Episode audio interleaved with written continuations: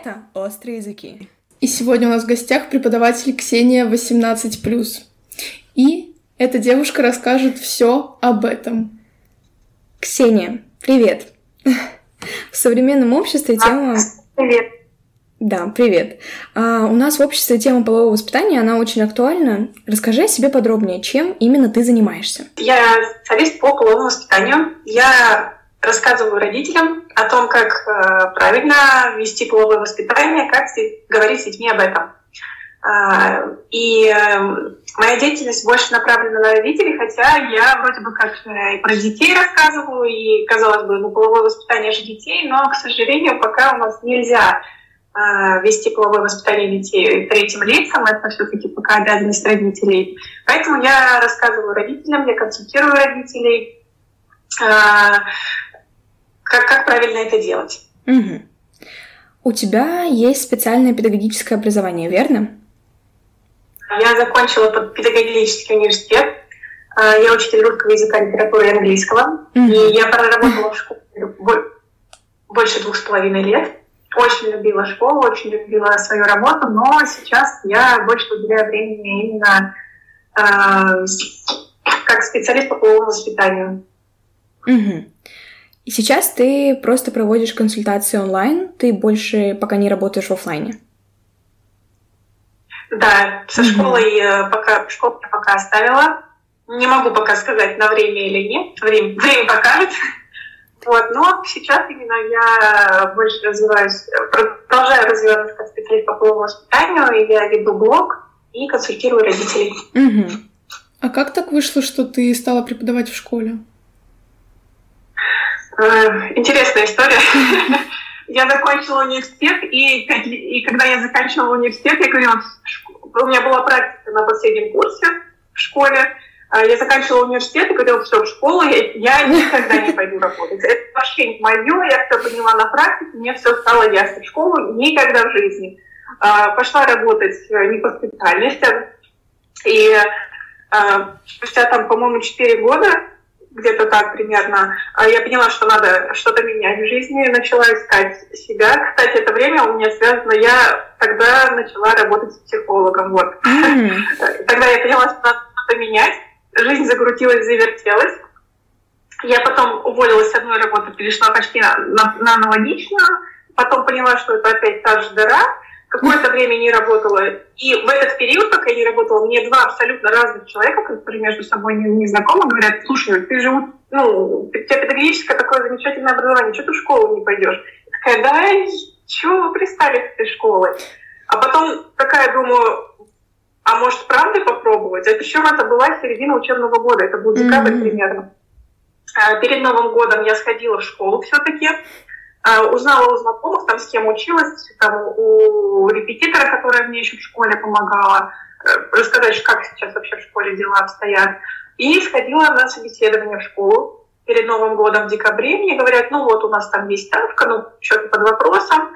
А, я такая, окей, ладно, давайте, ну, вы меня возьмите на карандаш, если что, ну, будем держать связь. И после Нового года я подумала, а что я буду ждать там чего-то там? Потому что мы еще думали, что я приду на следующий учебный год, чтобы начать сначала, а не с середины года. Я думаю, что я буду ждать нового учебного года. И в феврале устроилась в школу работать. Я отраб... Это был 2020 год. Я отработала, получается, два месяца. И случилась эпидемия. Всех закрыли на карантин. Как на карантине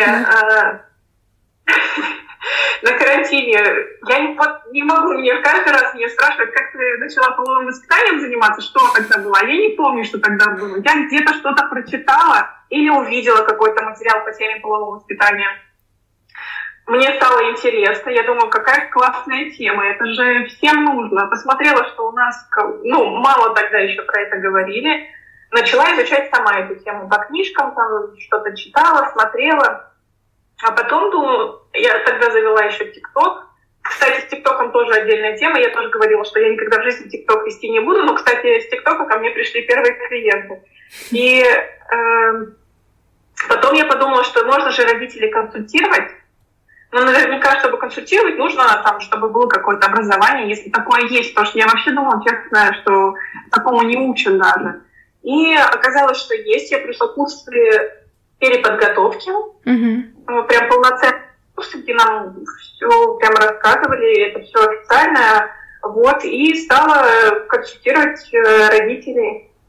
Завела блог, и вот, собственно, так все и начиналось. А сейчас какие у тебя есть услуги и в каком случае стоит обратиться именно к тебе за консультацией? Я консультирую родителей. Угу. Когда родители не знают, как вести половое воспитание. Вот, например, приходит ко мне мама, говорит, вот у меня там двое деток, э, им там одному пять, второму семь, э, мне вот задают вопросы, я понимаю, что я не могу на них там спокойно ответить, я начинаю как-то мяться, что-то невнятное говорить, помогите мне. Я, естественно, родителям все это рассказываю на консультации, но это не так, что там они пришли, мне задают какие-то вопросы, я говорю, слушайте, говорить нужно вот так-то, так-то, так. Нет, я родителям mm-hmm. прямо рассказываю, что есть там про этапы сексуального развития. Это очень важно, я считаю, что должны знать все родители, да, в принципе, взрослые, которые как-то имеют отношение к детям.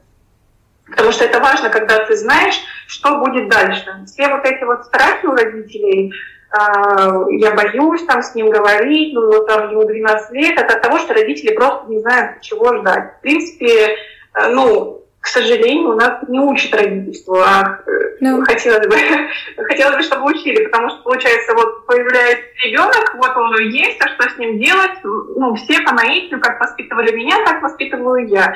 Но когда родители знают там этап э, развития, психосексуальные этапы развития, они понимают, что сейчас у него вот такой там этап, когда он говорит, все, мам, я на тебе женюсь, и, и мама, и папа, да, в принципе, родители знают, как себя вести в такой ситуации, и, ну, они знают, что это этап просто такой, это не то, то что там ребенок, mm-hmm. о боже, мой ребенок какое-то извращение, то он говорит, что он хочет на мне жениться. Конечно.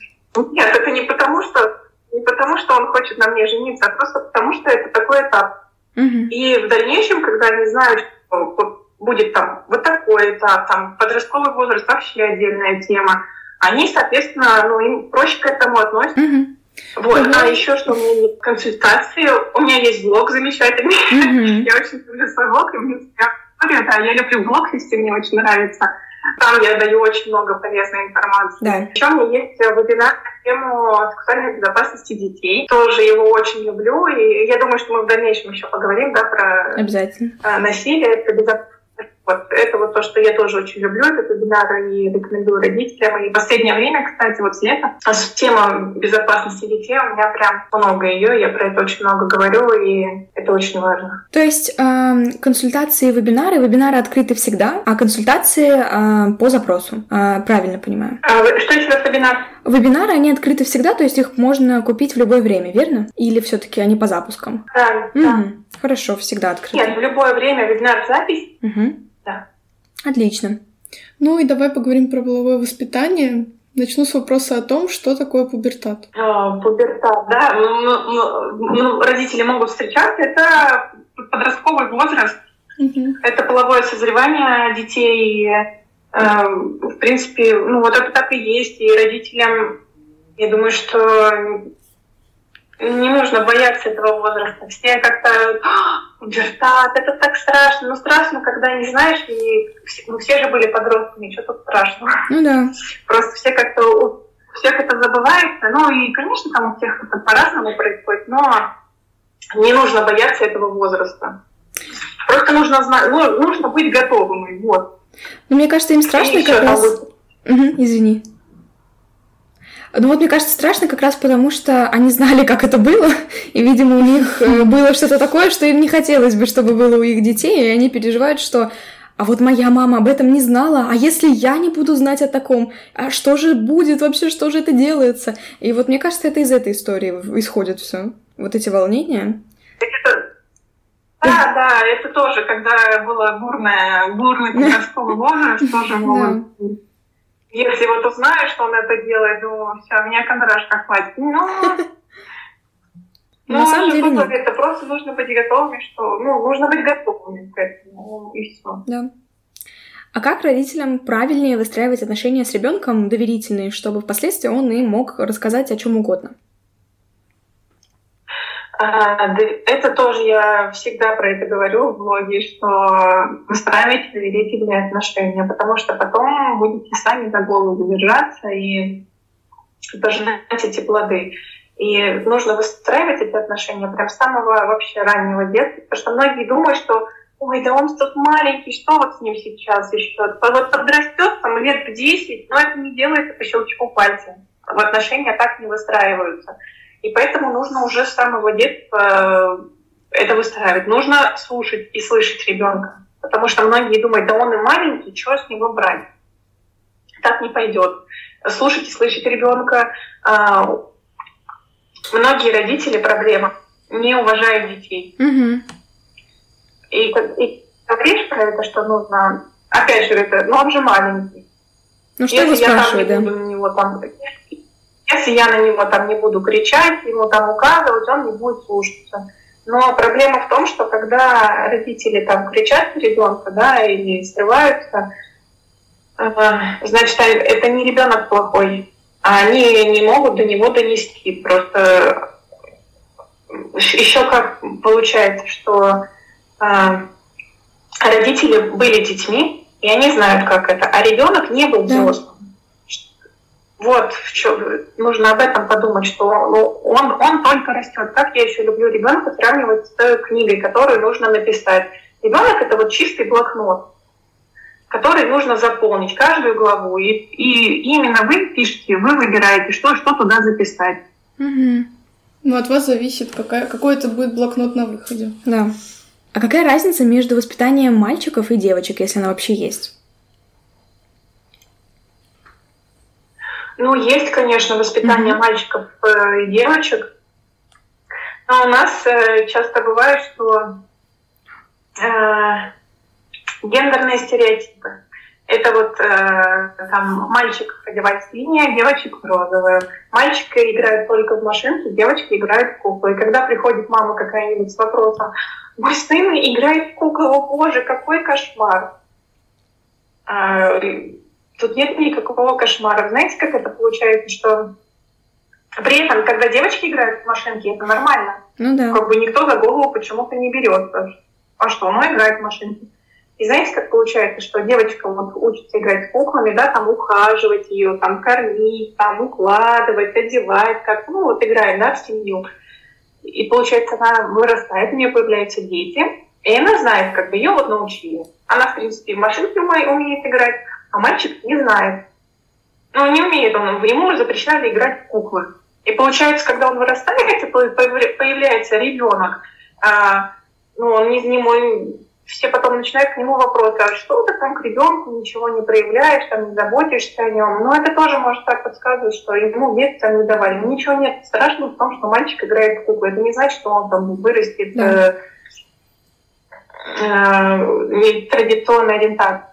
Вообще ни о чем не говорит. Поэтому не нужно тут вот, вот эти вот гендерные стереотипы и Эм, так же, как и с одеждой, что девочки там в синей, едешь там синий коляска, у вас мальчик, и когда говоришь, нет, девочка, о боже, как так, синий коляска, а почему синяя коляска?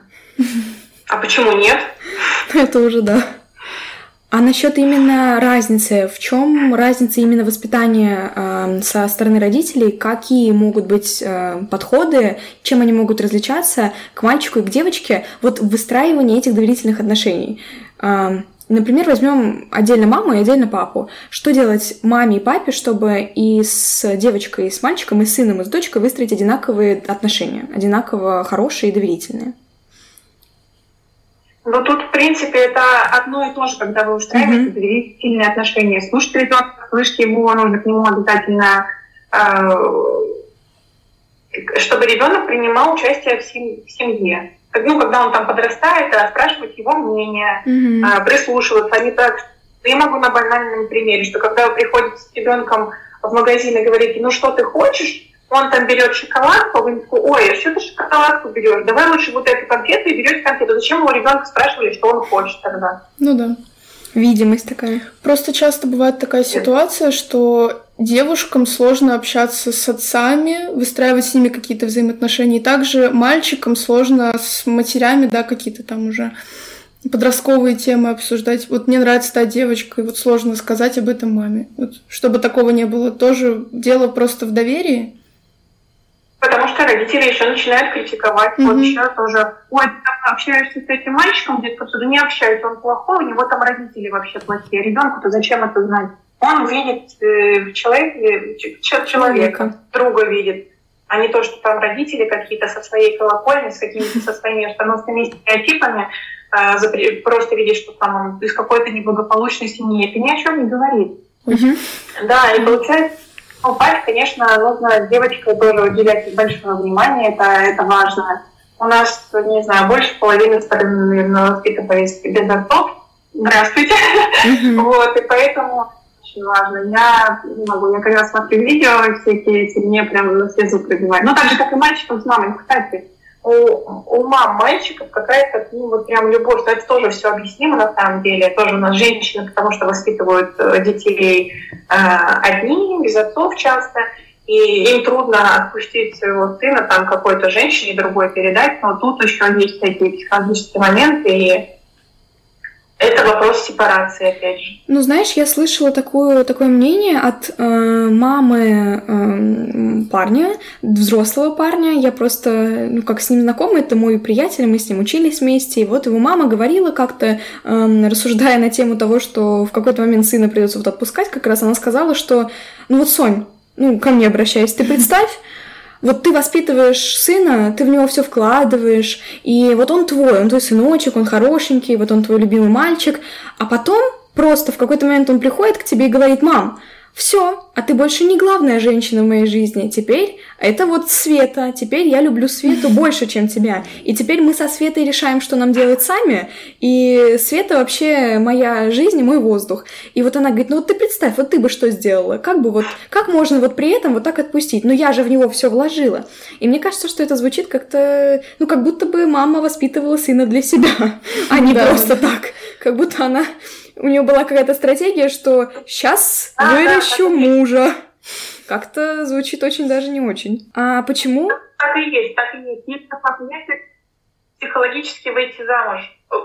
Выйти замуж, да, да выйти замуж за сына. Когда женщина воспитывает сына одна, она, она может это неосознанно делать. Она может об этом не думать, но она сыну, получается, занимает место мужа. Да. Ну и, соответственно, она его растит для себя, и, конечно, когда он вырастает, трудно отпустить. А, а как нужно говорить с детьми о половом воспитании и с чего нужно начинать? А, многие думают, что половое воспитание это вот а, по четвергам лекция какая-то, мы все да. за круглый стол, и мы начинаем обсуждать секс, презервативы, как техники всякие и так далее. Ну, кстати, те, кто против полового воспитания, так и думают, что половое воспитание – это вот рассказать про секс и презервативы.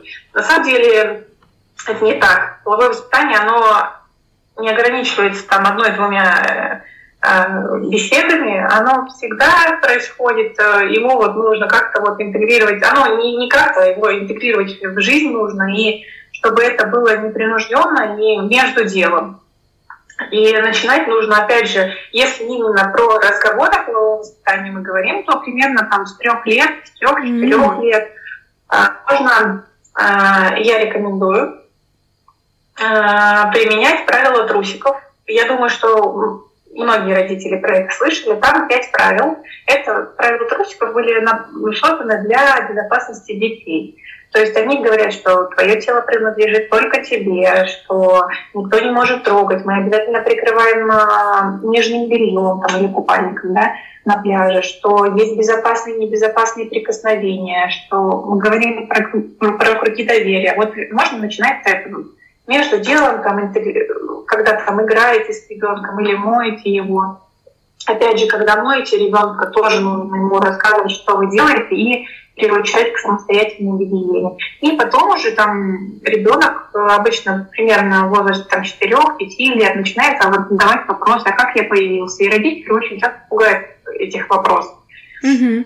И думают, что, божечки мой, четырехлетний ангелочек, откуда он этого подобрался? Но это абсолютно нормальный вопрос. И могу рекомендовать, что если ребенок задает такие вопросы, во-первых, ловить момент Не нужно тут бояться, пугаться. Это, это, это супер, когда ребенок задает вопрос. Это э, все в ваших руках. Значит, нужно ответить ему на вопрос и дальше уже понимать, что не нужно, опять же, тут каких-то лекций огромных, что рассказывать ему сразу всю информацию выдавать. Нет, тут просто можно ответить на вопрос. Если не готовы ответить на вопрос, то сказать, сынок, там, я не могу сейчас ответить на твой вопрос, давай вернемся к нему вечером. И вечером вернуться к этому вопросу, mm-hmm. а не так, что, ой, он забыл про этот вопрос, не буду с ним больше разговаривать. Ребенок не забыл, он поймет, что ну, не хочет со мной мама, значит, на эту тему говорить. Не бояться этих вопросов, это смело отвечать. А, ну, во-первых, нужно с себя начать половое воспитание родителям, потому что многие родители сами многого не, не знают. Mm-hmm. И когда я там многие какие-то вещи рассказываю, а, они говорят, Ксения, мне там 30 лет, я только сейчас узнал, что, что вот так вот, поэтому нужно начинать с себя. Вот, и не бояться, и постепенно вот так вот будет, э, ребенок будет задавать вопросы, он может один вопрос задавать там несколько раз, там, да, с каким-то промежутком, там, в год, например, потому что у него появляются новые вопросы. Он же что-то может узнать, в школу пойдет, э, опять что-то ему там расскажет и так далее. И постепенно вот так вот и выстраивает все, все половое воспитание, и оно, половое воспитание, оно связано вообще в принципе со всем воспитанием, и оно гораздо шире, чем вот поговорить про секс. А почему половое воспитание так важно? А, половое воспитание, опять же, оно да, охватывает огромный, широкий, просто широченный круг тем. И э, ну, оно, я вот в последнее время для себя ловлю, но, потому что я еще про это много многие говорю, что половое воспитание это для безопасности вашего ребенка. А, я очень послед, последние там, полгода развиваю тему безопасности детей, и поэтому я говорю, что это безопасность вашего ребенка в том, в том числе, да, но это еще и научить ребенка а, не, и безопасному поведению, да, и это и профилактика а, инфекции, передающихся половым путем, и ранней беременности. Хотя многие думают, что вот мы там сейчас им расскажем про, будем вести половое воспитание, они пойдут пробовать. Это не так на самом деле, это какое-то вот заблуждение, но половое воспитание не оказывает прямого воздействия на а, начало половой жизни. Оно, наоборот, может а, отсрочить, потому что подросток там понимает, какие есть последствия а, к чему это может привести, и поэтому не, и тем более, когда он знает, он уже не будет торопиться, потому что часто еще бывает, что а, начинают э, раннюю половую жизнь именно из-за интереса. Интересно попробовать, почему же эта тема такая интересна и вообще почему так много говорят про секс. Mm-hmm. А, половое воспитание, оно а, рассказывает про анатомию, физиологию, как устроено репродуктивное здоровье мужчины и женщины. Почему это важно? Потому что, и, и кстати, нужно рассказывать с мальчиком про девочек, да. девочкам про мальчиков. Потому что, э, ой, это тоже интересно, ну, это так смешно вроде бы звучит, но э, когда молодой человек, ему ничего не рассказывают, он не знает про женщин, про как там у девушек да, устроено, э, про месячные, например. Вот он вырастает, он про это не знает.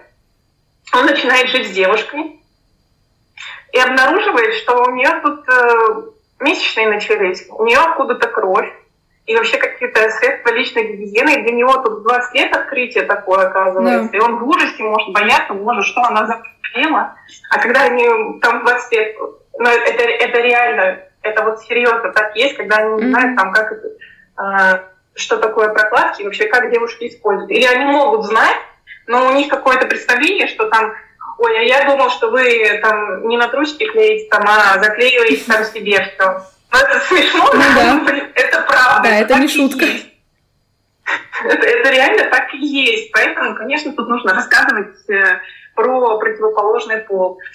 А, Так, что еще? По, по воспитанию, это, кстати, вот не только вот про какую-то сексуальную тему, да, анатомию там, это еще и а, рассказать про э, жизненные навыки, которые могут пригодиться в жизни. Это там и критическое мышление, это и принятие решений, это и развитие самостоятельности, да, и ответственности, кстати. Вот. Это да. тоже все входит в половое воспитание. Мы, это, мы это, про, это, про это тоже рассказываем. А что еще про половое воспитание? Что а, а, мы воспитываем в детях позитивные установки и ценности закладываем как раз-таки. Ну, либо это, это было бы хорошо, если какие-то позитивные установки именно родители закладывали. А, ну, и помимо всего, конечно, мы говорим и про интимную гигиену, и про откуда берутся дети, mm-hmm. что такое секс, и тему жизни. Но я, как можно понять, что секс далеко не на первом месте по воспитанию, ну, тема секса. Конечно, но и никто не рассказывает о техниках, э, о каких-то позах и так далее, об этом никто и не говорит. Э, это просто осведомляет детей о том, просто что это и как э, с этим жить, чтобы было лучше, чем могло бы быть. Вот я бы так сказала, наверное. Тогда хочу спросить, на твой взгляд, нужно ли половое воспитание в школах? И если да, то как именно в школе его правильно тогда преподавать? Вот этот вот контакт, как установить между преподавателем и ребенком, все-таки преподаватель это взрослый человек, это есть амплуа э, немножко такого э, заучки, может быть. Ну, в общем, да, учителя, они зачастую взрослые очень, они очень сильно старше детей, и вот эта неловкость, она, наверное, будет присутствовать, и как ее можно будет убрать? Сейчас расскажу, у меня есть хороший, хороший случай. Отлично. А, я вела блог по и веду блог по половому воспитанию. Mm-hmm. И у меня был ТикТок. А, и а, в прошлом учебном году, весной, по-моему, весной, ну да, ближе к концу учебного года, а, во второй половине, да, мне дали восьмой класс вести английский язык. И я, я очень просто хочу именно э, заниматься там, с подростками, с детьми, mm-hmm. потому что я понимаю, что не все родители могут э, это делать, и меня спрашивают, это там лекция для детей, но, к сожалению, по законам э, да, ты не можешь это делать. Мы не можем так говорить, да, оказывается, что это вся информация, которая может причинить вред здоровью там, и психике ребенка, но мне очень этого хочется. И э, я подумала, когда мне появился восьмой класс, я вот смотрю на них, в принципе, и, и думаю, ну, им уже это так нужно. И а, мне пришла в голову идея, я прихожу на урок и говорю, у меня было, был восьмой класс, группа, ой, обожаю их, и, и говорю, слушайте, ребят, я занимаюсь еще половым воспитанием, и мне нужна ваша помощь. У них так загорелись глаза, они говорят, вау, как здорово. Я думаю, так, что Контакт есть. Я говорю, слушайте, мне нужна Контакт есть. Я говорю, слушайте, мне нужна ваша помощь, я вам раздам листочки, вы на них напишите, пожалуйста, свои вопросы, а, а, которые вас беспокоят как подростков. Mm-hmm. Они написали столько вопросов интересных. Вот там листочек был небольшой, были исписаны прям с двух сторон. Куча вопросов были. И э, я в этом блоге рассказывала, мне потом говорит, вас там родители не сидят. А я думаю, за что? Я ничего не говорила. Я говорю, просто напишите вопрос, который вас беспокоит как подростков. Они мне написали столько вопросов, и mm-hmm. а, классные. Вот, вот прям реально классные. И некоторые вопросы кажутся банальными. Там девочка, например, написала, что вот у меня болит грудь, э, что мне делать? Хотя кажется, это обычный вопрос. Но видя, она пишет мне, задает мне этот вопрос, не может узнать об этом Мама. с мамой, поговорить об этом. Вот в чем родителям задумывают. Это вот от таких банальных вопросов до, там, не знаю, ну, мальчики там, конечно, ой, хочу там трахаться каждый день, как мне быть? Ну, вот такие вопросы. Хорошо. И прям восьмой класс получается 15 лет, пишет, что вот там у меня конфликтная мама, как я могу с ней там общаться нормально? То есть э, реально крутые вопросы были. Я еще, я ему еще говорила, что я буду вот на ваши вопросы в ТикТоке отвечать, ТикТок закрыли. Я думаю, ну класс, приехали. Поэтому э, очень это очень нужно подросткам, нужно половое воспитание. И было бы здорово, если бы его разрешили в школах. Э, с удовольствием пошла в школе преподавать половое воспитание. И я понимаю, что э, озабоченность, тревожность родителей, э, потому что это действительно нужно, чтобы этим занимались э, специалисты обученные, а не так, что там какому-нибудь учителю биологии, mm-hmm. который... Я ничего личного никому не имею, но, к сожалению, это правда, когда учитель биологии 50 там плюс, и слово секс она может принести только вечером в подушку, шепотом, чтобы, не дай бог, боже, никто не услышал. Поэтому, конечно, тут нужно, чтобы были специалисты обученные. Классно, если это молодые специалисты, потому что ну, знаете, на самом деле не всегда даже молодые учителя готовы об этом говорить. У них тоже есть такие, что, боже, эта тема такая закрытая, не, там не надо, пускай дома родители разговаривают. Но есть, есть молодые учителя, которые готовы, потому что и коллега моя, у которой тогда был какой третий, не, четвертый у нее, да, в прошлом году она меня спрашивала, у нее четвертый класс был, и она мне задала вопрос, четвертый класс это 11 лет, это уже половое созревание у кого-то идет. Она мне задала вопрос, вот там, Ксюш, хочу с ними об этом поговорить, потому что там у девочки там уже начались месячные, э, мама там что-то писала, хочу об этом поговорить, что мне делать? Я ей прям записала голосовое, прям как лекцию провела. Она говорит, ну, понятно, все, значит, в конце года проведу уч- этот э, классный час.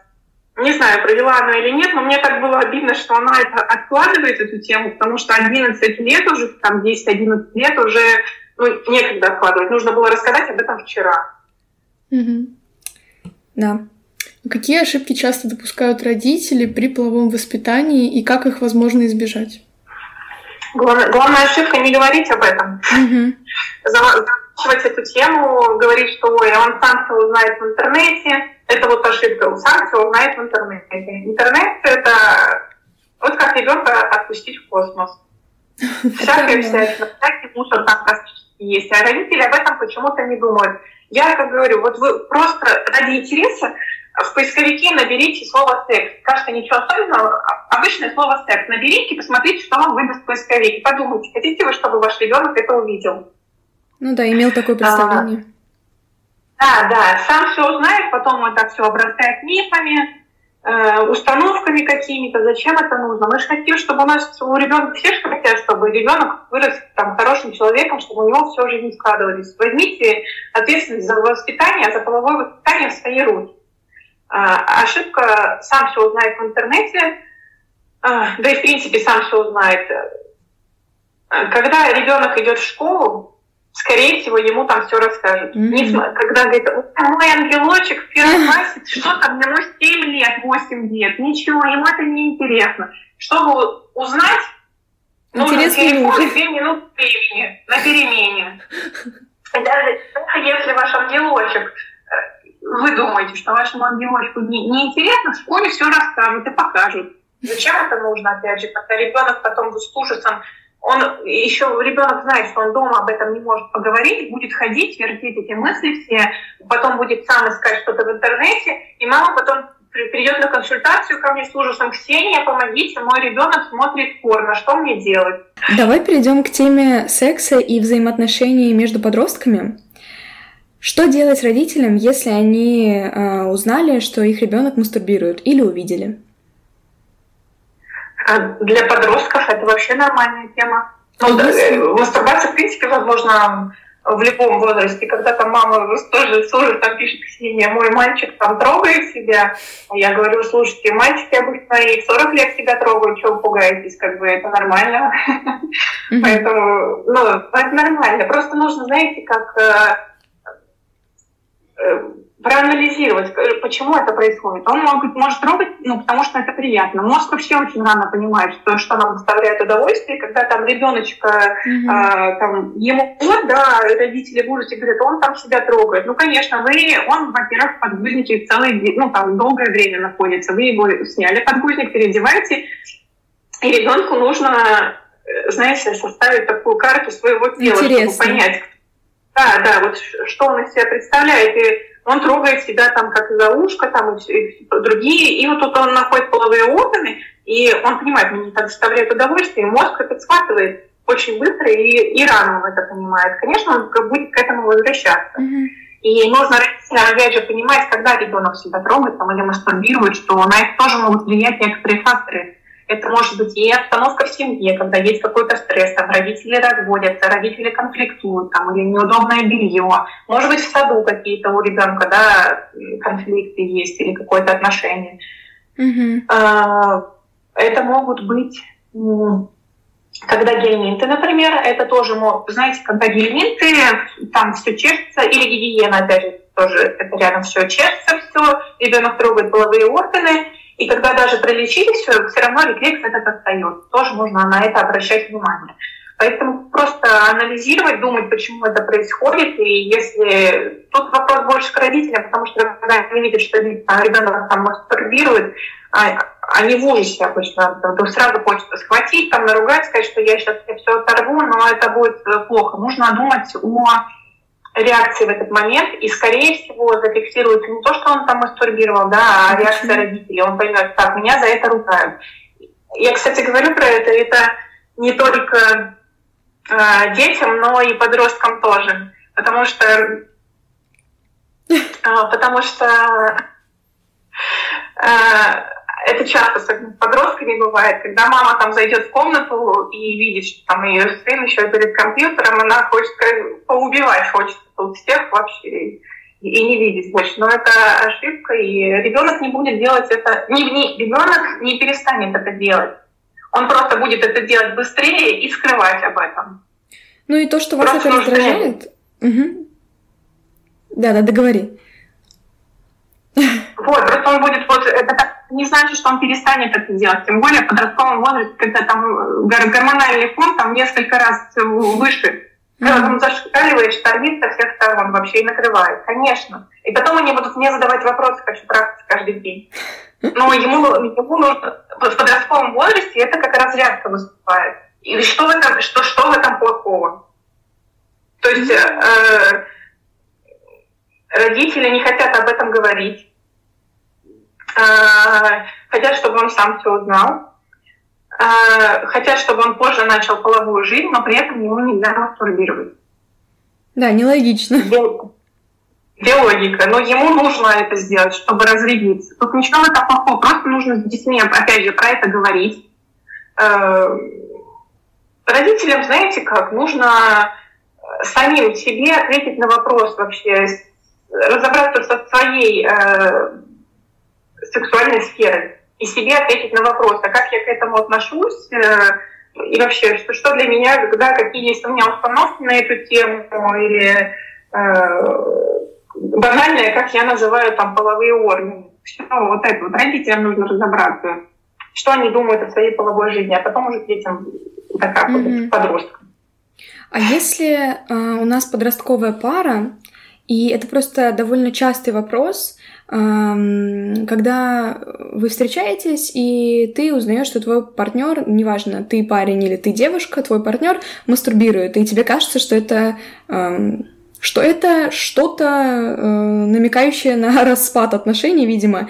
И как с этим быть? В подростковой паре, может быть, 16 лет, чуть-чуть постарше ребята, и они вдруг об этом узнают в этом мнении. Нет, просто видите, опять же, это куча установок, потому что с детьми не говорят на эту mm-hmm. тему, они там что-то где-то узнали, кто-то им сказал, а, кто-то сказал там свое мнение, у них это зафиксировали, зафиксировалось, и они теперь думают, что ну так и есть, там, не знаю, мастур... вот он мастурбирует, он там, не знаю, там приравнивают это к измене, там и все, это ужас и кошмар. Но это же не так. Просто, э, опять же, у всех э, потребность в сексе своя.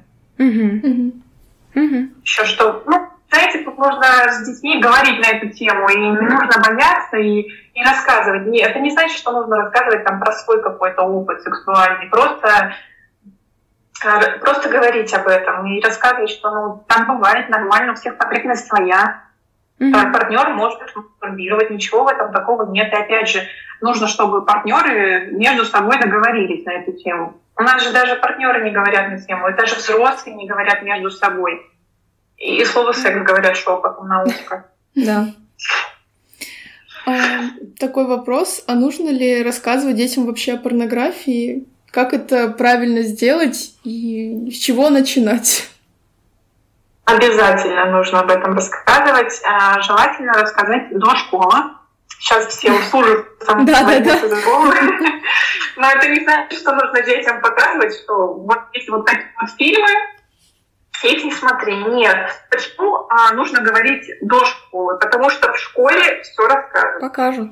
Это вот точно. Они смотрят и покажут, да, покажут. Там ничего, ничего сложного нет, опять же, как я уже говорила, набрать слово секс в поисковике. Интернет все, все сделает. И поговорить нужно до школы. До школы вообще нужно о многих темах поговорить, чтобы у ребенка не сложилось каких-то негативных, э, негативного отношения к этой теме. и сказать, что, во-первых, родителям, конечно, нужно ставить родительский контроль. Я понимаю, что дети сейчас умные, и они это все могут э, обойти, но тем не менее, это тоже безопасность.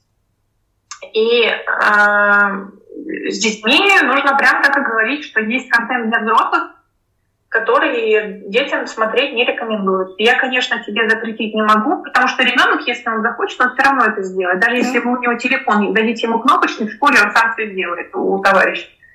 А, есть вот такой контент, я тебе запретить не могу, но я хочу, чтобы ты знал, что это может иметь последствия. Это может влиять там, на твое настроение, на твое поведение, на твое самочувствие. Но это действительно так, потому что психика ребенка не э, может справиться с тем, что она видит. Ну и видит. Да. А, ну, я хотела сказать, что порно-ролики, они бывают разные. Бывают ролики э, с насилием, которые подается как что-то нормальное, и это не блокирует интернет, потому что в интернете есть разное. Поэтому, да, конечно, это влияет на психику.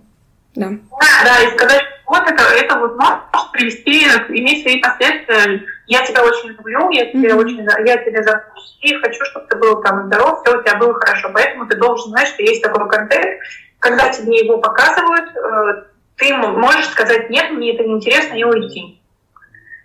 Угу. Что делать, если ребенок застал родителей за сексом? Что делать родителям? Как им это объяснить? Дверь в комнату закрывать, вы что творите? Да. Почему у вас дверь в нашу комнату открыта? Кстати, ну, часто бывает да. так, что родители живут в однокомнатной квартире и почему-то занимаются в одной комнате с ребенком. Это вообще... И мне хочется спросить, вы что, вы, вы что делаете? Ладно, там ребенок какой-то маленький, ну, там, три месяца, но когда там с трехгодовалым ребенком занимаются этим в одной комнате, я думаю, алло, Кащенко? Да. Вот, поэтому Поэтому закрывать дверь в комнату. Но если у вас вы живете в одноком, неужели нету никаких вариантов, чтобы это сделать не при ребенке? Не знаю, ванная комната, разнообразие свою сексуальную жизнь. Ванная комната, там кухня, еще какие-то. Снимите гостиницу, я не знаю, дайте ребенку няню, в конце концов, наймите на час, чтобы она час погуляла с ребенком. Там это не стоит каких-то бешеных так денег. Поэтому обязательно закрывать комнату. Ну, и, и разнообразить свою там, половую жизнь, да? Mm-hmm. А если ребенок это увидел, да. А, знаете, как детей бывает, что с ними, даже если об этом не говорят, они могут интуитивно понять, что это явно не массаж был. Mm-hmm. Поэтому а, ребенок это увидел, нужно, не нужно, опять же, тут важна реакция родителей. Не нужно кричать, говорить, закрой дверь, мерзавец, как ты посмел войти в нашу комнату. Нет, опять же, это зафиксирует у ребенка. Реакция важна. Нужно спокойно вести, ну, опять же, возраст ребенка, да, важен. Когда это случилось, там, если это маленький ребенок, увести его в комнату, э, успокоить его, потому что ребенок может быть напуган. Mm-hmm. Э, успокоить его, рассказать, что есть все хорошо, ничего страшного не случилось, там папа не бил маму, да, и все, все, все окей. Если там это случилось, что это подросток, то обязательно тоже с подростком поговорить, потому что он опять будет думать. Знаете, как бывает у детей, что они думают, что родители это какие-то вот, ну вот так и есть, что родители это вот э, какие-то ну, да. святые, люди. И тут э, подросток увидел, что мало того, что тема э, закрытая дома, mm-hmm. об этом принято говорить, так он еще родителей, что тут такое случилось. Да. И он потом будет думать, боже, какие мои родители ужасные люди, и они этим занимаются. Ну, тем более, когда у подростка есть какие-то установки, они между собой могут там разговаривать, что секс фу, это грязно, mm-hmm. неприятно. Так, он будет думать, что родители мои такие люди. И с подростком обязательно нужно будет поговорить на следующий день, что вот ты там увидел, да, все взрослые там живут половой жизнью, мы с папой стоим тоже, обсудить с ребенком, не откладывать, не замалчивать. Конечно, понятно, так, скорее всего, подросток сам об этом не, не спросит у родителей, там, он не, не начнет разговор, поэтому родителям нужно брать все а Как первый секс влияет на психику ребенка? Ну, скорее подростка здесь. Да, подростка, конечно. А, я начну с того, что подростки очень часто это про, начинают половую жизнь, э, потому что им интересно. Э, И когда они понимают, что тут э, ничего интересного не было, потому что, ну, первый секс обычно там, правда, ничего интересного, как бы ты думаешь о том, как это все пройдет, и это может быть неприятно. Э, ну да. Вот, и ради интереса начинают.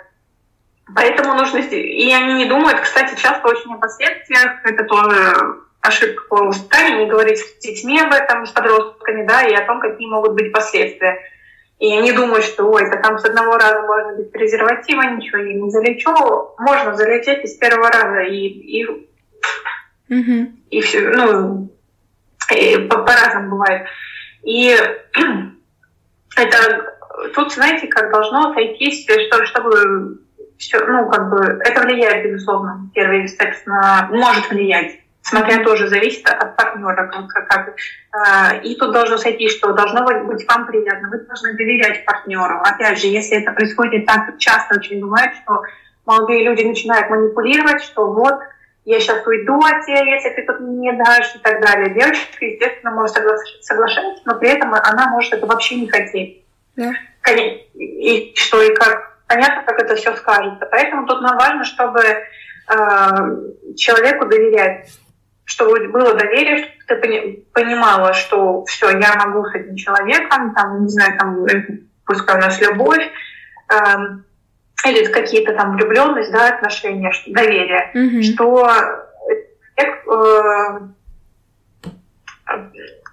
безопаснее, что было, потому что это тоже часто бывает, что он, начинаешь думать, что ой, да мы там без презерватива, и вот мысли о том, что а вдруг там что-то случится и так далее, конечно, это все будет сказываться там и на ощущениях и так далее. Но, опять же, нужно родителям с детьми, с подростками говорить, чтобы не начинать половую жизнь так рано. Еще, к сожалению, знаете, как у нас преподносится половая жизнь, начало половой жизни, это программа «Беременна в 16». Я вот этого не да, понимаю. об этом тоже поговорим. Говорить с детьми на тему полового воспитания нам нельзя, но при этом Э, программа «Беременна в 16» нам транслирует, как это здорово заняться сексом, да. что это плюшек сразу, так все замечательно. Думаешь, что? Угу.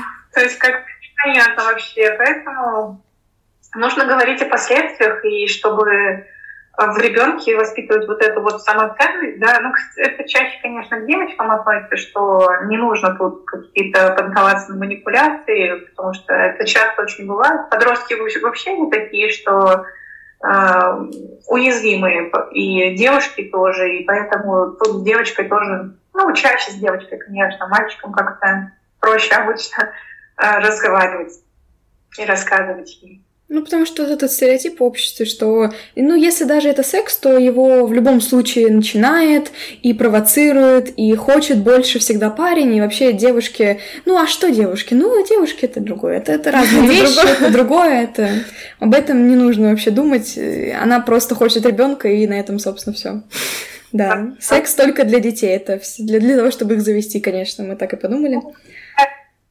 Да, да, вот еще как это, почему тема секса, вот я не понимаю, в принципе, в сексе же нет ничего плохого. Ну, как бы, тоже родители задают вопрос, вот, кстати, очень грамотный вопрос, потому что мы детям говорим, какие могут быть последствия у секса, что может быть беременность, а, ну, мы же все понимаем, что секс не только ради беременности. Конечно. Это тоже мне как-то задавали вопрос, что вот там как мне ребенку рассказать, ну там уже, по-моему, было лет 10, как-то так, уже подросток ребенок, рассказать, что секс не только ради деторождения. Это тоже важно с детьми говорить, потому что тоже все думают, что вот там с детьми поговорить, что секс только ради детей, но это же не так. То есть, получается, если бы секс был ради детей, то многие занимались им просто один раз в жизни, что ли? Ну, тогда бы не, нужно, не нужны были бы средства контрацепции и так далее. И, кстати, о них. А, какие способы контрацепции наиболее эффективны и как о них рассказать ребенку? Может быть, э, ну, показывать. Ну, опять же, не все можно показать. И особенно если это касается контрацепции женской, как рассказать об этом, например, сыну? Все одинаково, на самом деле. Mm-hmm. Это, это важно рассказывать и мальчикам, какие, что, что может быть и для девушек. Для подростков, конечно, это презерватив. Ну, потому что презерватив защищает от... Э, мы же его используем не только, чтобы не забеременеть, но и чтобы инфекции. Mm-hmm. Это, это вот важно. Подросткам важно рассказывать, что а, использовать презерватив, рассказывать, что ну, не будет презерватива, значит, секса не будет, потому что тоже часто бывает. Да я успею вытащить, что ты тут переживаешь, что ничего не случится. Да. Но это же ну, еще чтобы от инфекции защищал. Конечно. А, да, Э, что касается родителей, как об этом рассказать, если родители боятся, во-первых, родители сами должны изучить, какие mm-hmm. бывают, потому что кроме презерватива очень часто бывает, что никто не знает, что есть какие-то там методы. Mm-hmm. А, сами изучите, возьмите книжку, есть книжки хорошие по половому воспитанию, а, в которых прям написано, ну, под подростковые книжки, например, «Мое тело меняется», она тоненькая книжка, но в ней очень много много всего полезного прям и для родителей прямо. Там прям методы контрацепции, все рассказано. Сам, самим родителям изучить. А, с девочками понятно, что им все рассказывают, что есть вот там женские даже презервативы, там есть а, таблетки, есть там пластыри. Молодым людям тоже самое все рассказывают. Угу. В принципе, тут разницы нет, все, все должны знать. И не надо, знаете, как еще часто бывает, что думают, что э, контрацепция это обязанность молодых людей. Mm-hmm. Девушке важно говорить, это и твоя безопасность тоже, у тебя тоже там должны быть э, там, презервативы или какие-то, ты, ты должна тоже об этом думать. Ну да, и лучше свои, если ты человека не знаешь, на всякий случай всякое может быть. Я еще добавлю про контрацепцию, что детям рассказывать, что если вы решили заниматься без презерватива, обязательно справку сдать анализы и справку mm-hmm. потому что у нас, к сожалению, нет вот этой, я не знаю, культуры, что и, боже, как я там у него справку попрошу. А еще есть такой момент, когда там я спрашиваю справку, он мне говорит, ты что, мне не доверяешь, что ли? Как ты могла, ну, как ты можешь такого да. мне просить? Вот, это, вот про это тоже важно с подростками говорить, детям об этом рассказывать, что обязательно справка нужна. Ну, вот... И не только даже если, mm-hmm. если есть постоянный партнер, все равно если вы начинаете половую жизнь, обязательно справка должна быть. Конечно, и вот э, в беременна 16 часто есть один, ну, один и тот же сценарий, и девушка постоянно говорит, что ну, мы занимались сексом без защиты. Почему? Но он сказал, что он бесплоден, или наоборот, она сказала, что она бесплодна, я им, ей поверил, я ему 100%. поверила. Ну, здравствуйте, да, что происходит? Хорошо. Так вот, вопрос э, такой. Что такое секстинг? И как избежать негативных последствий? Так, секстинг — это интимная переписка, mm-hmm. которая может включать а, как текстовый формат, когда пишут какие-то там интимные моменты. Это и фото-видео, и голосовые сообщения. Это все к, секстингу относится. То есть, когда отправляете свои там интимные фотографии партнеру, Угу. А, тоже родители приходят с этими вопросами, как, как а там она отправила фотографию кому-то и так далее. А, кстати, есть сериал хороший «Половое воспитание», но он а, для родителей. Сразу говорю, что это не детский сериал «Половое, половое воспитание», там несколько сезонов. Там есть, кстати, хороший момент, там вот есть тоже момент. Это от Netflix. Когда... Да, да, да. Да, угу. да о нем тоже поговорим для детей не смотреть его. И когда с детьми, опять же, это тоже нужно говорить, когда вы даете им телефон, что Потому что, знаете, как телефон купят, ну и все, сам разберется. Но ребенку нужно объяснить, что это возможно. Такие вот э, моменты, когда там кто-то просит тебя прислать свою фотографию, что нужно при этом делать, что не нужно, не нужно этого делать. Э, что потому что у детей, знаете, есть э, мнение, ну, ощущение того, что в интернете они какой-то там безопасности, что ли, или как-то вот они к этому относятся несерьезно, не что что тут такого. Но если фотография отправлена, э, то она может разлететься вообще по чатам, чат класса. Там, да, чат интернет школы. все помнит. Она будет в сети просто, да, уже да. навсегда все. Да, mm-hmm. будет в сети, ты уже просто не, не уберешь.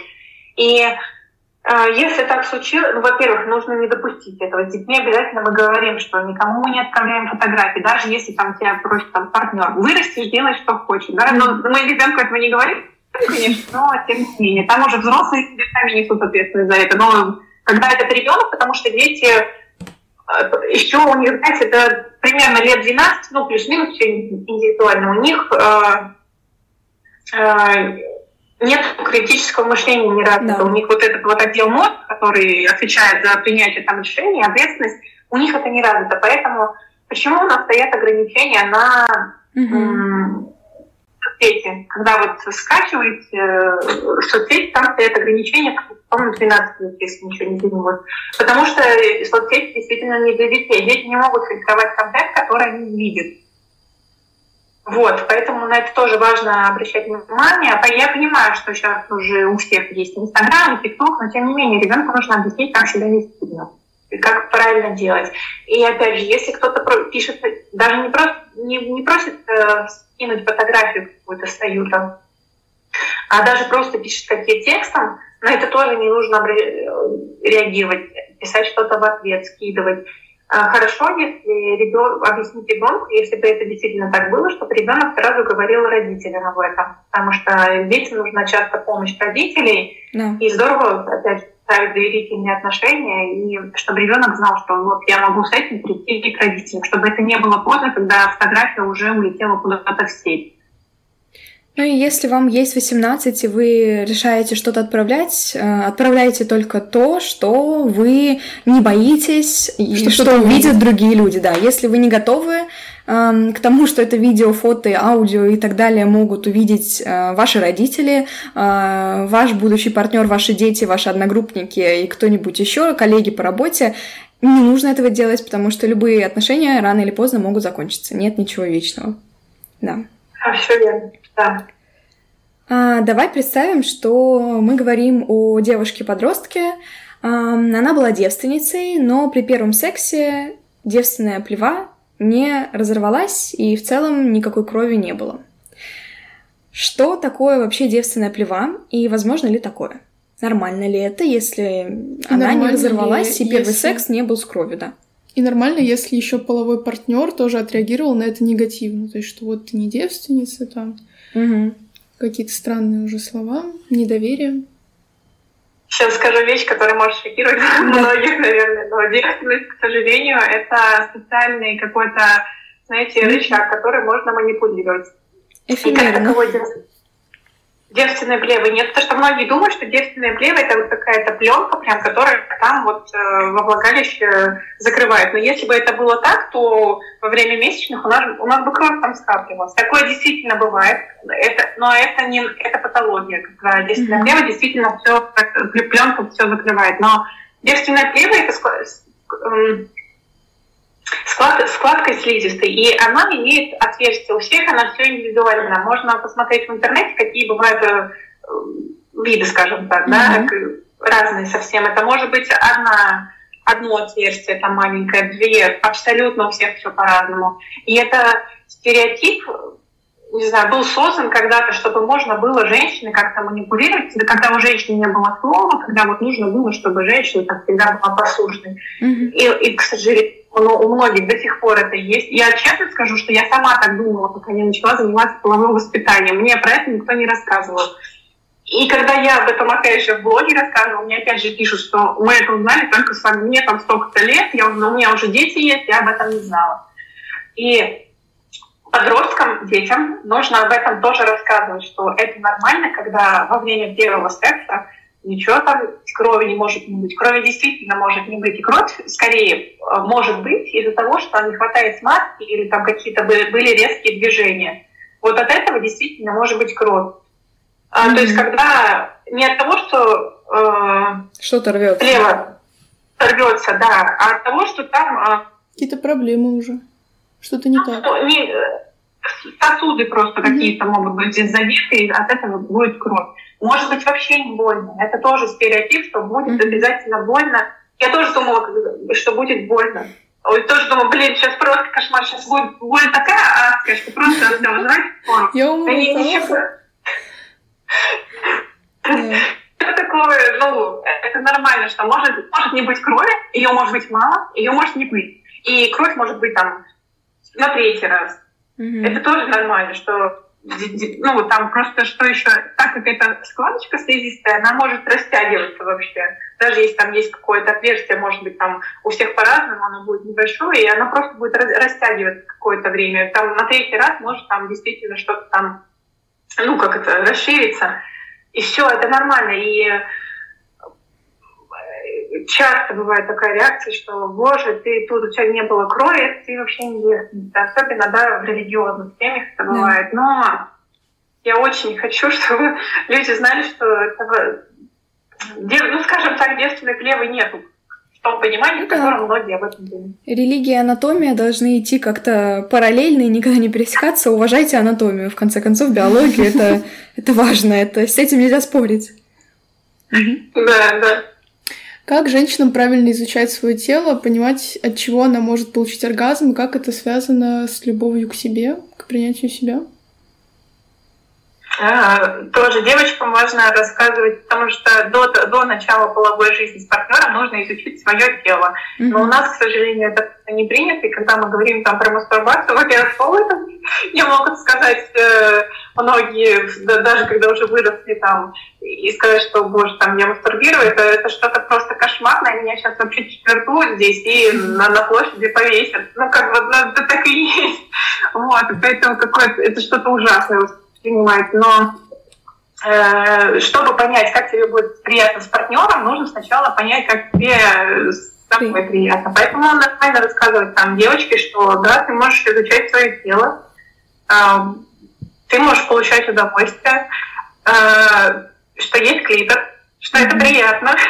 И я, на самом деле, думала, знаете, я проводила прямой эфир в Инстаграме и рассказывала про половое созревание девочек, по-моему, ну, какая-то тема, что-то было связано с подростками. И я, когда готовилась, ну, я про это в эфире говорила, я задумалась, что было бы круто, если бы мне про это рассказали, что можно как бы, что можно мастурбировать, можно изучать там свое тело. Если бы мне там, да, даже в подростковом, пускай там мне было бы 16 лет, да, там когда-то примерно, да, 15, если бы мне подарили там, ну, игрушку, Mm-hmm.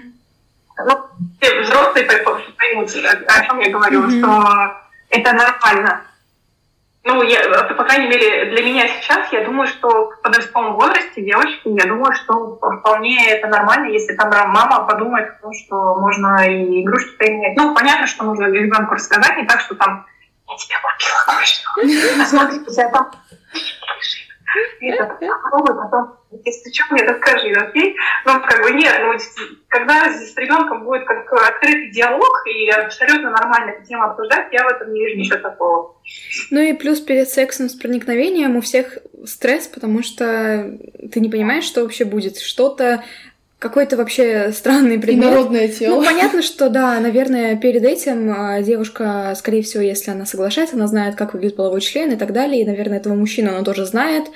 Но в любом случае это проникновение чего-то, что тебе не принадлежит в тебя. И именно так, не наоборот. И, конечно, если есть какие-то игрушки, которые до этого э, выполняли эту функцию, и ты более-менее представляешь, что вообще будет происходить, наверное, это снижает стресс. Наверное, это да, может помочь, особенно если ребенок очень впечатлительный, девушка впечатлительная. Наверное, mm-hmm. это важно, да. Я об этом просто не думала, что можно подарить подростку игрушку, а, чтобы она изучала свое тело, или он. Интересно.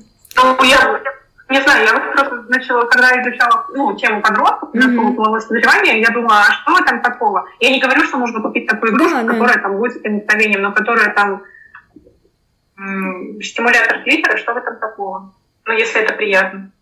Ну, да. Подросток, подросток, тем более изучать, да, и все, все, все будем в этой лодке, что тут уже откладывать, тем более подросток уже, это же не ребенок.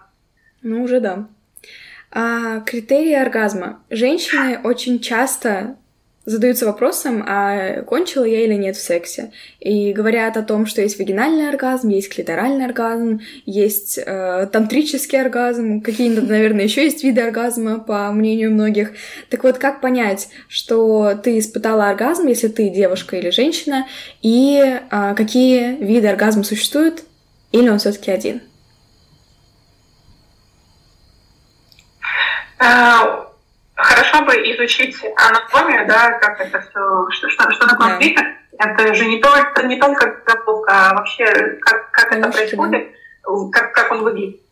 И опять же, чтобы понять, что это такое, изучать себя, вот, а, свое тело. И оргазм у одной женщины, он может быть разный.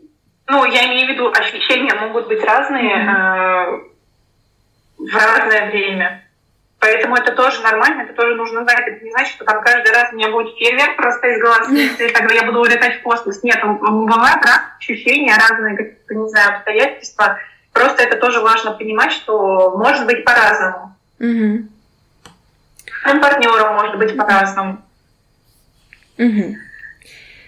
Что делать, если произошла незапланированная подростковая беременность?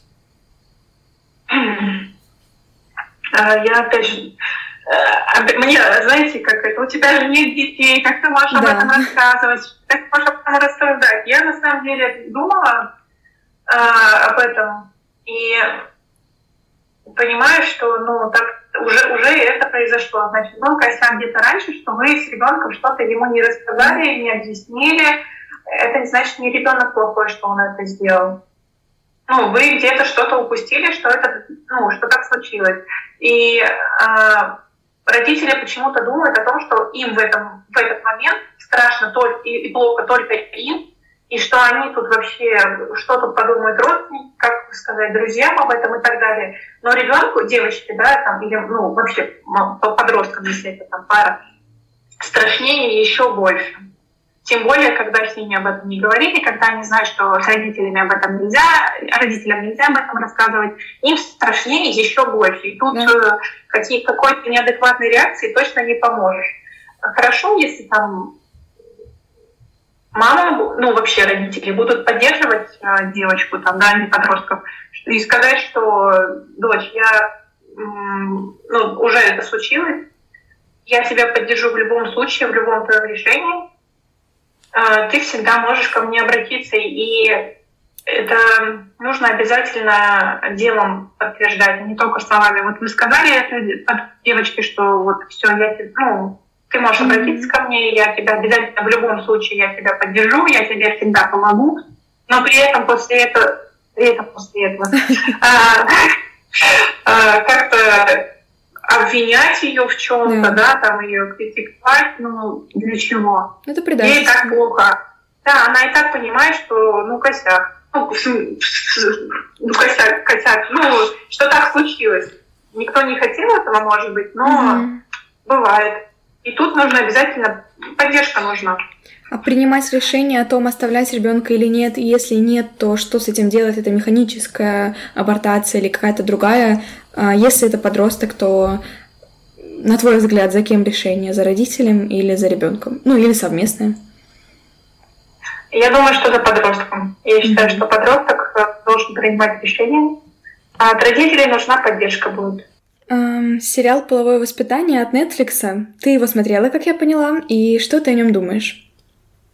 Классный сериал. Мне, вот мне, как, мне ну, я, я его смотрела как, как специалист, потому что я Э, делаю разборы ситуаций, э, и прям там есть моменты, которые вот я смотрю, и я понимаю, что так, я хочу об этом этим поделиться с подписчиками. Mm-hmm. Родителям, я думаю, стоит посмотреть.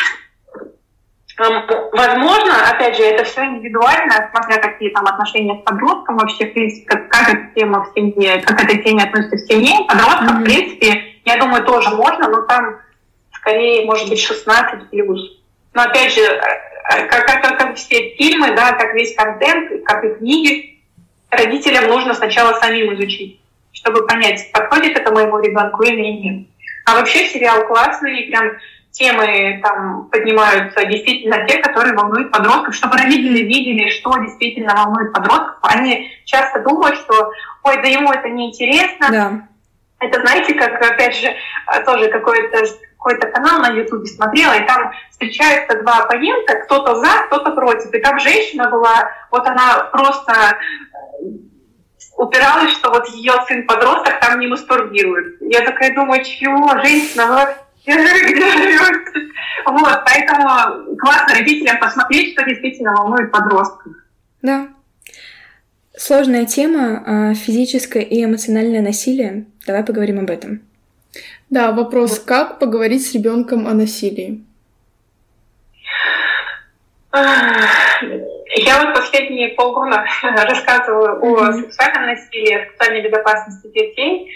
И когда я только начинала про это говорить, э, когда эту тему начала освещать, э, от подписчиков был огромный отклик. Мне наприсовали столько историй, просто я даже не думала, что это, несмотря на то, что там я эту тему развиваю, об этом говорю, я не могла, ну, я, мне было трудно первое время принять, что действительно такой масштаб проблемы, что действительно э, это встречается чаще, чем можно подумать. Mm-hmm. И, к сожалению, многие взрослые прячут голову в песок и думают, у нас благополучная семья, у нас все хорошо, это происходит только в каких-то маргинальных семьях и так далее. Нет.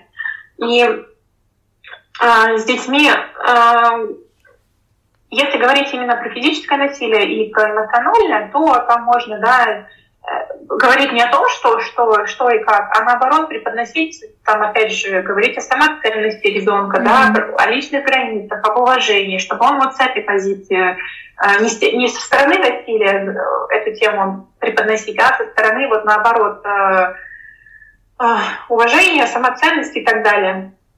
Так же, как и сексуальное насилие. Об этом с детьми нужно говорить обязательно, о безопасности детей. И многие думают, что это вот прямо рассказать сразу о педофилах, там рассказать о передаче... Как эта передача называлась? Не помню. Но это совсем другая история, где мужчина говорил. Вот, что с ребенком вот э, говорить, как вот в этой передаче, там новости какие-то обсуждать. Нет, абсолютно. И, мы, и родителей можно понять, и часто они говорят, ну вот как с ребенком поговорить о безопасности, чтобы его не запугать. Mm-hmm. И говори, родители говорят не так, что вот если ты будешь там ходить в короткой юбке, если ты будешь ходить по подворотне в темном лесу где-нибудь, тебя изнасилуют, убьют и вообще тебя никто никогда не найдет. Ну так, конечно, не нужно говорить. Говорить нужно с ребенком с точки зрения безопасности, что э, есть такие люди, опять же, говорить нужно начинать, э, э, как ребенок начинает, там, с четырех лет, может быть, так. А, опять же, правила трусиков внедрять, это тоже все по безопасности. Говорить, что не все люди хорошие, что на улице люди незнакомый человек никогда там, не должен, не попросит тебя помощи. В принципе, не, это не только, кстати, незнакомый, потому что насилие больше 60 случаев насилия сексуального происходит в семье. Это, это даже больше статистика, просто никто не может действительно это все собрать в кучу, потому что э, ни, никто про это не рассказывает. Об этом, опять же, не принято говорить о, о насилии. И трудно принять, что это может происходить в семье. И, э, к сожалению, родители думают, что если вот семья благополучная, то ничего, что, что это все пройдет мимо, нас это не касается. Это не так, потому что это подтверждает и истории у меня в Инстаграме, когда я эту тему освещала, истории подписчиков. А, и даже в благополучных семьях это происходит. Ага. А куда может обратиться ребенок, если эмоционально родители на него давят в семье, или еще хуже поднимают руку, или было э, сексуальное насилие, приставание, домогательство со стороны родственников? Может быть, есть какие-то организации, которые этим занимаются? Организации есть, конечно, а, есть организация насилию нет, но больше, mm-hmm. может, и, конечно, больше можно все это посмотреть в интернете. Это действительно сейчас тема, ну, чем популярно, это ужасно, конечно, но тем не менее есть э, э, телефоны доверия, куда подростки могут обратиться. Хорошо, если у подростка есть э, человек, которому он может доверять вне семьи. Ну, это может быть какой-то там родственник, там тетя, там, да, крестная, там, или бабушка, которому он точно знает, что вот я приду, скажу, что там, там было насилие какое-то. Человек, человек мне поверит, он меня выслушает и мне поможет. Да. А, можно обращаться, но это я опять же по себе сужу, наверное, когда вот если бы ко мне ребенок в школе пришел, э, что обращаться к учителям, там, да, тренерам каким-то, педагогам. И в России есть такая тема, что взрослый человек, вот если к учителю пришел ребенок или взрослый человек подозревает, что есть насилие, он может обратиться с заявлением сам. Mm-hmm. Вот эта тема хорошая, что он, он может написать, что вот с, над ребенком происходит насилие, и вот у него заявление должны принять. Mm-hmm. А, ну вот, в принципе, вот так вот. Хорошо, если бы человек был, которому ребенок может доверить, не так, что он там будет переживать, жить yeah. этим, это только усугубить ситуацию. Да, давай от этого немножко отойдем и да, поговорим, и поговорим о семье. О твоей семье. И какие отношения складывались в твоей семье? Выстраивалось ли у вас доверие? Было ли такое? Не хочешь говорить об этом?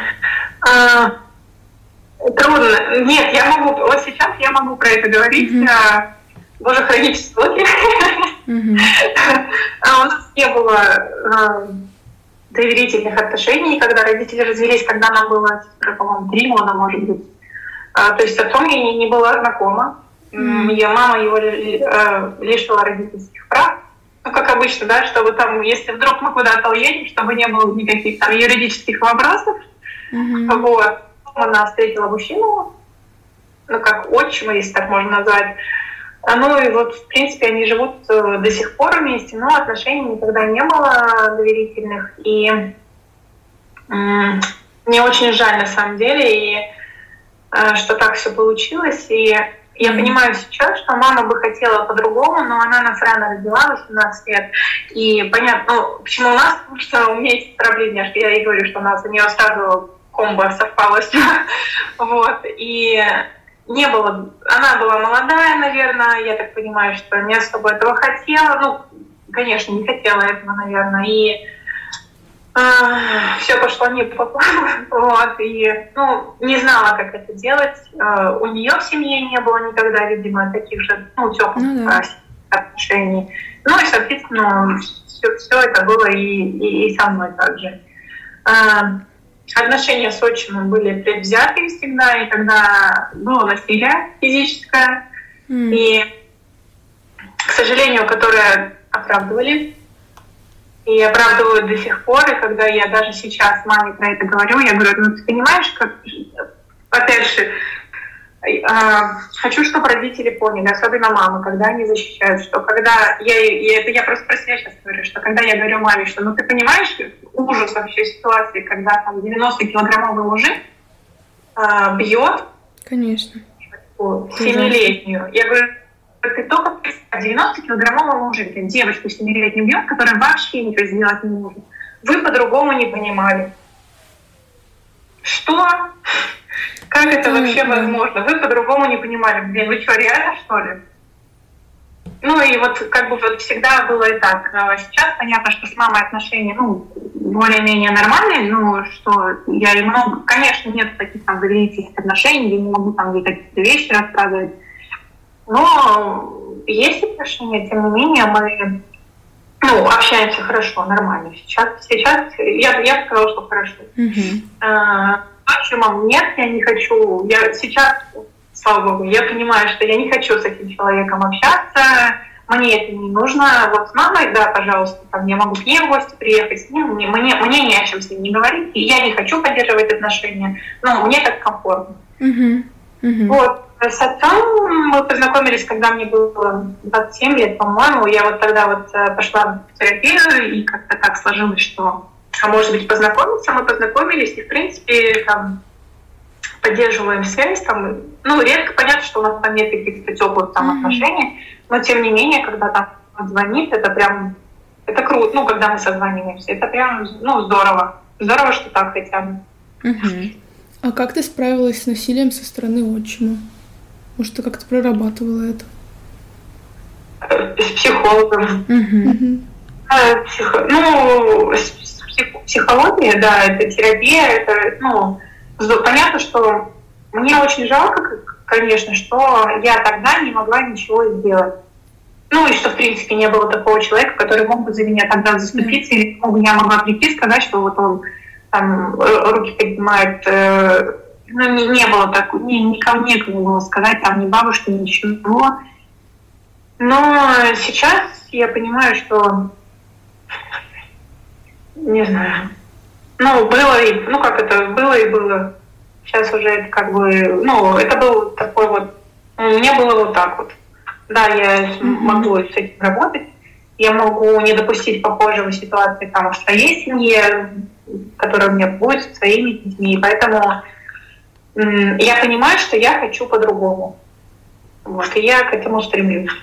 Мне очень жаль, что ты это переживала, но ну, вообще это удивительно. Я думаю, что многие сталкивались с тем, что когда есть негативный опыт, они, ну, люди ожесточаются, но по крайней мере, а, и по твоему блогу, и по тебе с нами. Ну, ты такая светлая, ты хочешь менять мир к лучшему, ты помогаешь людям, работаешь с детьми, и ты так это все любишь. И я говорю, у меня немножко слезы наворачиваются, это так трогательно. Вообще тема насилия это, конечно, очень тонкий лед и очень-очень много сочувствия вызывает, потому что ну, я не знаю, это страшные вещи, как взрослые люди могут не уберечь маленьких детей и вот так поступать. Конечно, это страшно. Ну, конечно, я, я очень хочу, я про это говорю, что мне да. так, наверное, ну, как сказать, благодаря опыту, это, конечно, ужасно, что был такой да. опыт, но да. благодаря этому опыту я понимаю, что я хочу про это говорить, я хочу, чтобы этого было меньше, я хочу я, это еще, знаете, как э, работа в школе, потому что когда у тебя там вторые, третий класс, им там по 8, по 9 лет, это еще такие дети, я вот смотрю на них, опять же, это вот это вот, я понимаю, что я не хочу, чтобы у детей было так. Ну, это, это, это много насилия, к сожалению, да. много, потому что люди могут в этом не признавать, ой, да что там, я его там, он же там двойку, он же там ничего не делает. Думаю, блин, почему? Конечно, я хочу, чтобы было этого меньше, и я буду про это рассказывать. Ну, опять же, да, из-за опыта своего. Угу. А ты думаешь, твой опыт сильно повлиял на то, что ты занимаешься темой полового воспитания и ну, что тебе нравится и хочется доносить до родителей как будто бы то, что не донесли тебе, возможно. Не тебе и то, что не донесли твоим родителям в свое время. И может быть все было бы иначе. Да, да, и я тоже думала про это. Ну, именно поэтому Сначала я думаю, ну, начала половое воспитание просто потому, что мне там стало интересно, а когда в эту тему э, углубляешься, понимаешь, что там половое воспитание не только про секс, что там есть еще там э, другие темы, да, и взаимоотношения, детско-родительские отношения. И, и сейчас я понимаю, что да, это своему из-за своего опыта я именно этим и занимаюсь. Я, мне это интересно, мне это интересна тема полового воспитания, мне интересно детско-родительские отношения, мне интересна психология, и я хочу, чтобы э, ну, конечно, я хочу, чтобы было больше счастливых родителей, но мне хочется, mm-hmm. чтобы было больше счастливых детей. Ну, благодаря родителям, конечно, через это... работу родителей. Да, это очень здорово. Ну, давай тогда отойдем от этой тяжелой темы. Мы очень рады, что ты так искренне нам да. ответила на все. Спасибо. А, давай затронем тему будущего. Какие интересные проекты, вебинары ждать от тебя в будущем и будут ли консультации проводиться от тебя? Консультации обязательно. Я обожаю консультации. Я, я, я реально обожаю. Наверное, потому что тема у меня все-таки узкая. Это даже не психология. Ну да, это связано с психологией. Но эта тема достаточно узкая. И, конечно, я каждый раз радуюсь, когда ко мне приходят родители с вопросами, а как, а что а, когда какие-то ситуации происходят, да, там, не знаю, ситуация, там, мама, э, там, дети в школьном туалете терлись там половыми органами, там, где мальчик просил девочку поцеловать его, там, за пенис и так далее, она в ужасе приходит ко мне на консультацию. Это тоже бывает. Я, я конечно, радуюсь, когда родители там не откладывают куда-то это, не, не забивают на это. Я очень радуюсь, когда родители приходят на консультации. Вдвойне радуюсь, когда приходят вдвоем родители, это тоже бывает. Mm-hmm. Папа и мама приходят, я прям очень думаю, класс, что папа так ну, настроен. А консультации обожаю консультировать родителей, мне прям это очень нравится. Вебинары тоже планирую, тоже хочу, мне очень нравится. Вот этот первый вебинар я провела, я думаю, как, как здорово. Я потом пересматривала, думаю, здорово, да, есть, есть над чем работать, но тем не менее мне понравилось, мне понравилась обратная связь от э, клиентов. Э, и я думаю, что будут еще вебинары. Конечно, э, мне бы хотелось, я очень хочу, Э, проводить лекции с детьми непосредственно, потому что у меня есть опыт работы с детьми. Э, я понимаю, что А, я знаю, что меня дети любят. И очень бы хотелось с детьми как-то. Я очень надеюсь, что что что-то что мы все вместе придумаем, что у нас появится такая возможность. И я очень я буду проводить, не хочу, я и хочу, я и буду проводить офлайн лекции, потому что это тоже э, совсем другая атмосфера и тоже, тоже очень здорово. А офлайн лекции для тех, кто ты их планируешь проводить в Казахстане, ты находишься а, в Астане, и ты будешь проводить их именно там. Ну, пока что, пока что только там. Да, в, Алма- в Алмате. О, в Алмате, я да. очень да, я очень хочу в Питере, это все-таки mm-hmm. мой город любимый до сих пор. Я обожаю Питер и очень хочу в Питере. И а, аудитория тоже у меня из Питера есть, в принципе. Но я очень надеюсь, что скоро появится такая возможность. Ну, вы сами все слышали. Мы рекомендуем обращаться к Ксении, если вы родители ребенка, если вы планируете детей. Если вы э, подросток, э, не знаю, как вы оказались на этом выпуске, но если так сложилось и вам понравилось, то э, посоветуйте послушать маме, папе, тете, сестре, еще кому-нибудь, у кого есть или будут детки. Э, вообще в сети э, у Ксении это уникальный блог, потому что я таких не встречала, и если меня спросят, к кому обращаться, я точно посоветую ее. Это, конечно, никакая не реклама, просто вы сами все слышали. Я думаю, этим все сказано. Тогда мы будем завершать, к сожалению. Но я думаю, что мы как-нибудь посвятим отдельный выпуск насилию в семье и поговорим да. только об этом и позовем э, в качестве спикера тоже Ксению, если она согласится, мы будем очень рады. Эм, да, я думаю, что это стоит сделать. И финальный вопрос. Завидуешь ли ты людям, которые не понимают, что происходит? Можно коротко, можно не очень. Скорее нет, скорее не завидую. А, но с другой стороны, знаете, как иногда я думаю, что иногда лучше быть глупым человеком, ничего не знать и вот жить в каком-то своем мирке, потому что как-то все кажется радужным. Но на самом деле нет, не завидую, потому что вот если, опять же, про меня говорить, у меня открылась только возможность, оказывается. Вот, и несмотря на то, что происходит, все равно я знаю, что у меня есть куча возможностей, у меня есть, я знаю, чему я хочу и куда я хочу двигаться. А, я знаю, что все получится, и я знаю, что обязательно все наладится. И все будет круто. Точно, все будет круто. Мы будем проводить лекции еще в Питере. Обязательно. Мы тебя здесь ждем. Да, мы очень ждем. Мы придем. Обязательно. Спасибо тебе большое. Спасибо за то, что ты согласилась поучаствовать и то, как э, мы поговорили, мы я не знаю, мы так зарядились, мне кажется. Все причем. Да, все. Ну, мы точно. Да. И нам очень понравилось. Спасибо тебе за это большое.